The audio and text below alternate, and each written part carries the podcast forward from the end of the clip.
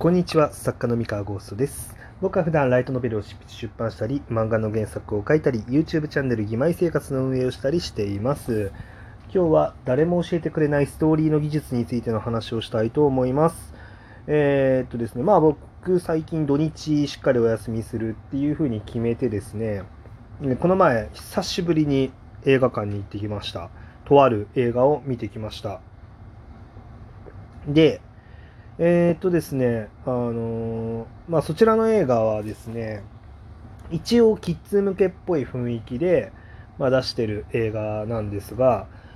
で、雰囲気としては、まあ、なんとなくディズニー映画なんかを意識してそうな雰囲気のものですね。まあ、ここまで言えば、あの、何の作品かわかるかもしれませんが、ちょっと、あんまり、なんだろうな、あの、ポジティブじゃない意見を、まあ、の言うことになるので、あの名前は伏せとこうかなって思うんですが、お察しくださいっていう感じで、えーそちら見てきまして、でめちゃめちゃよくできてたんですよね。めっちゃなんか、そのストレートだったんですよ。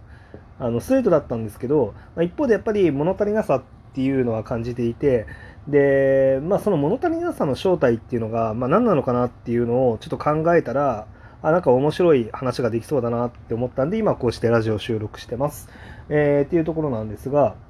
えっとですね、あのー結構、なんだろ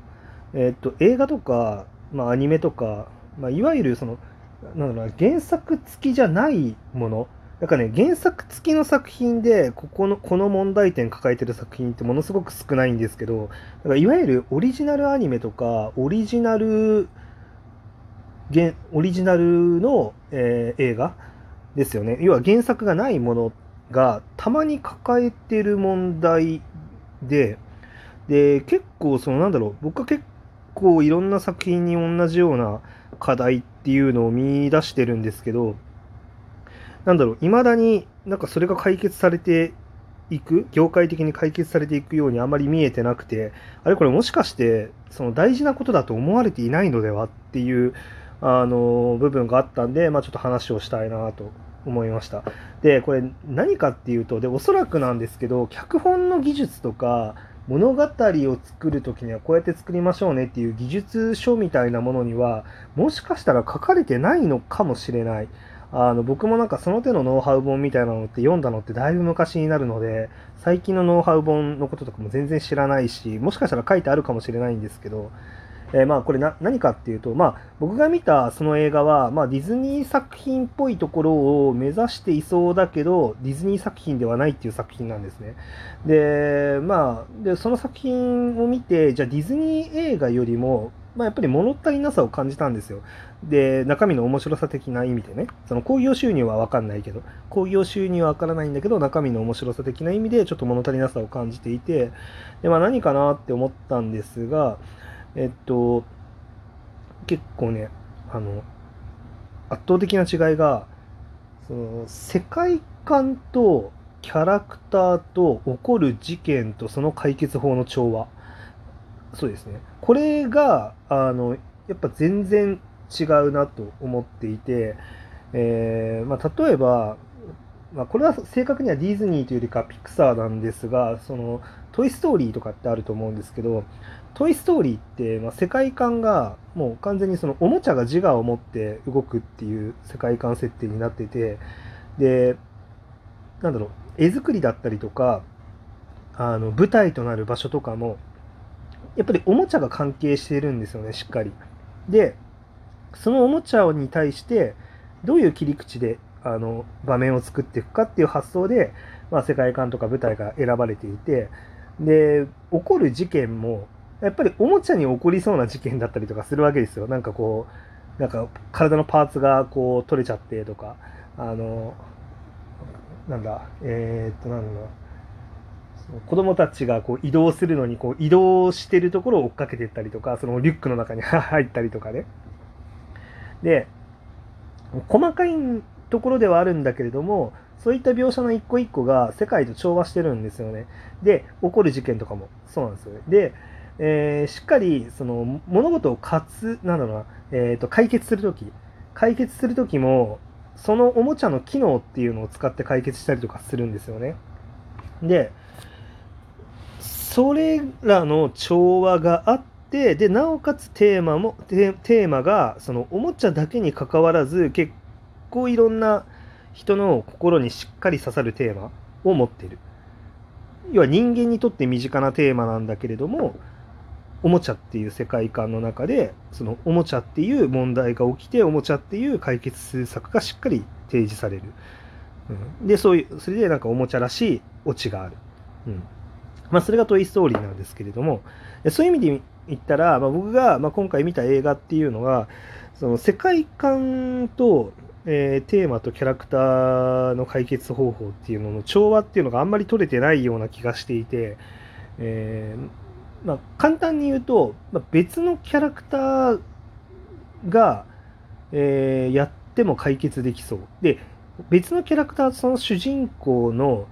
決定的な違いみたいな部分っていうのが、うーん、その考え方の部分だけだったんですよね。思考、思考がえー、他の人と違うっていうところ。でもちろんそれも大事だしすごいあの主人公が魅力的になるきっかけなあのきっかけ？魅力的になる取っかかりになるんですけどなんだけれどもなんだろうな。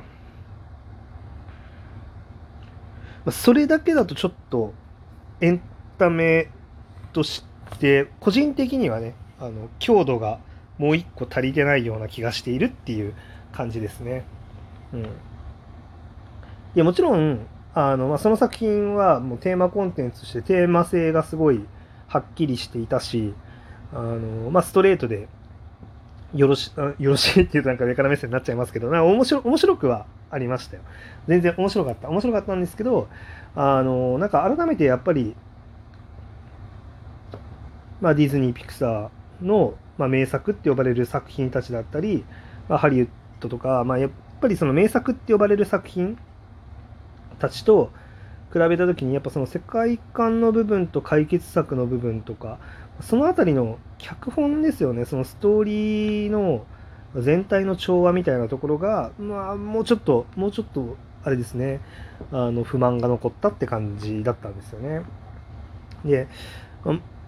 まあ、もしかしたらね、まあ、僕の読解力の問題でいろいろ読み取れてないのかもしれない、まあ、そういうことも、まあ、あるあるでしょう。おそらく。あると思いますのであのわかんないんですけど、まあ、ただこれがもしそのなんだろう。えー、っとストーリーの語り方としてあのストーリーの技術として、えー、あまり浸透していないんだとしたらあのこれはもう一回ちゃんとなんだろう。企画の段階とか、まあ、脚本の段階で、まあ、しっかりなんかうん知識として落とし込んでいくっていうのが、まあ、業界全体的に必要なんじゃないかなっていうふうに個人的には思ってます。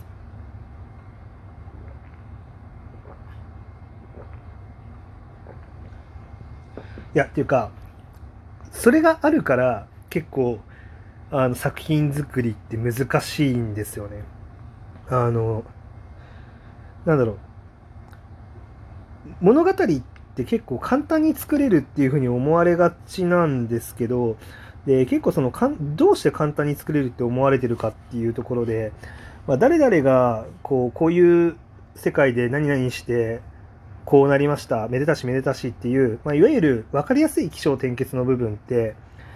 あのなんだろう、まあ、割と誰でも理解できる範囲の部分っ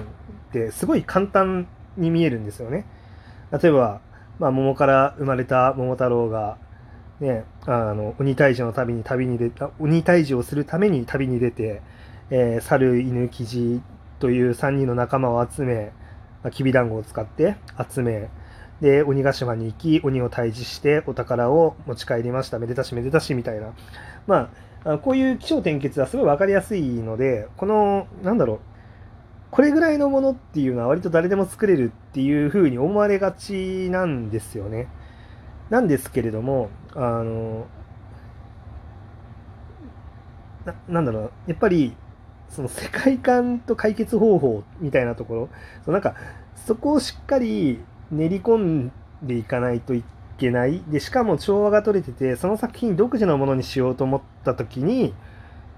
それを全部すっきりまとめるっていうのところが非常にハードルが高いですね。ここがすごい難しくて、これ簡単にできないんですけど、なんか意外と簡単にできちゃうと思われて、ここのストーリー全体の調和を取るっていう技術技術のところが割と無視されて、そのまま世に出てる作品っていうのはちょいちょいあるなって思っていて、でまあ、せっかくね、あの、いい、なんだろうな、可能性に満ちた、本当に、まあ、物語なんだから、まあ、そこももっともっと練り込んでいったら、すごいもっといいものになるのになっていう、結構もったいなさですね。もったいなさを感じますね、こういうの。なんで、まあ、今現状ね、その映画の、えー、仕事にね、その僕はまだ縁がないので、あのやってもいないことに対してね、あのいろいろ言うのっていうのも、なかなかどうなのかなとも思いつつなんですが、あのはいまちょっとね、逆に試してみたいですね。まあ、この辺の僕が思ってる、あの技術みたいなところっていうのが、まあ、本当にね、あのやったら本当にめちゃめちゃ面白くなるのかっていうのをね、うん、あの試してみたいところではあるんですが、まあ、機会があったら、はい、やりたいなとは思いますけどね。だ難しい、難しいんですよ、そこが そうなんで、その、昔と違ってやっぱり、今ってどんどんいろんなコンテンツ、新しいコンテンツがね、たくさんある中で、まあ、割とストレートな起承転結だけで満足できるような、まあ、時代でもないのかなと思ってるんで、まあ、そのあたりはね、あの、はい、工夫をしていけるように、まあ、僕自身もね、あの、気をつけていきたいなと思ってる部分でございます。はい、というわけで、今日のお話は以上でございます。それでは皆さんおやすみなさい。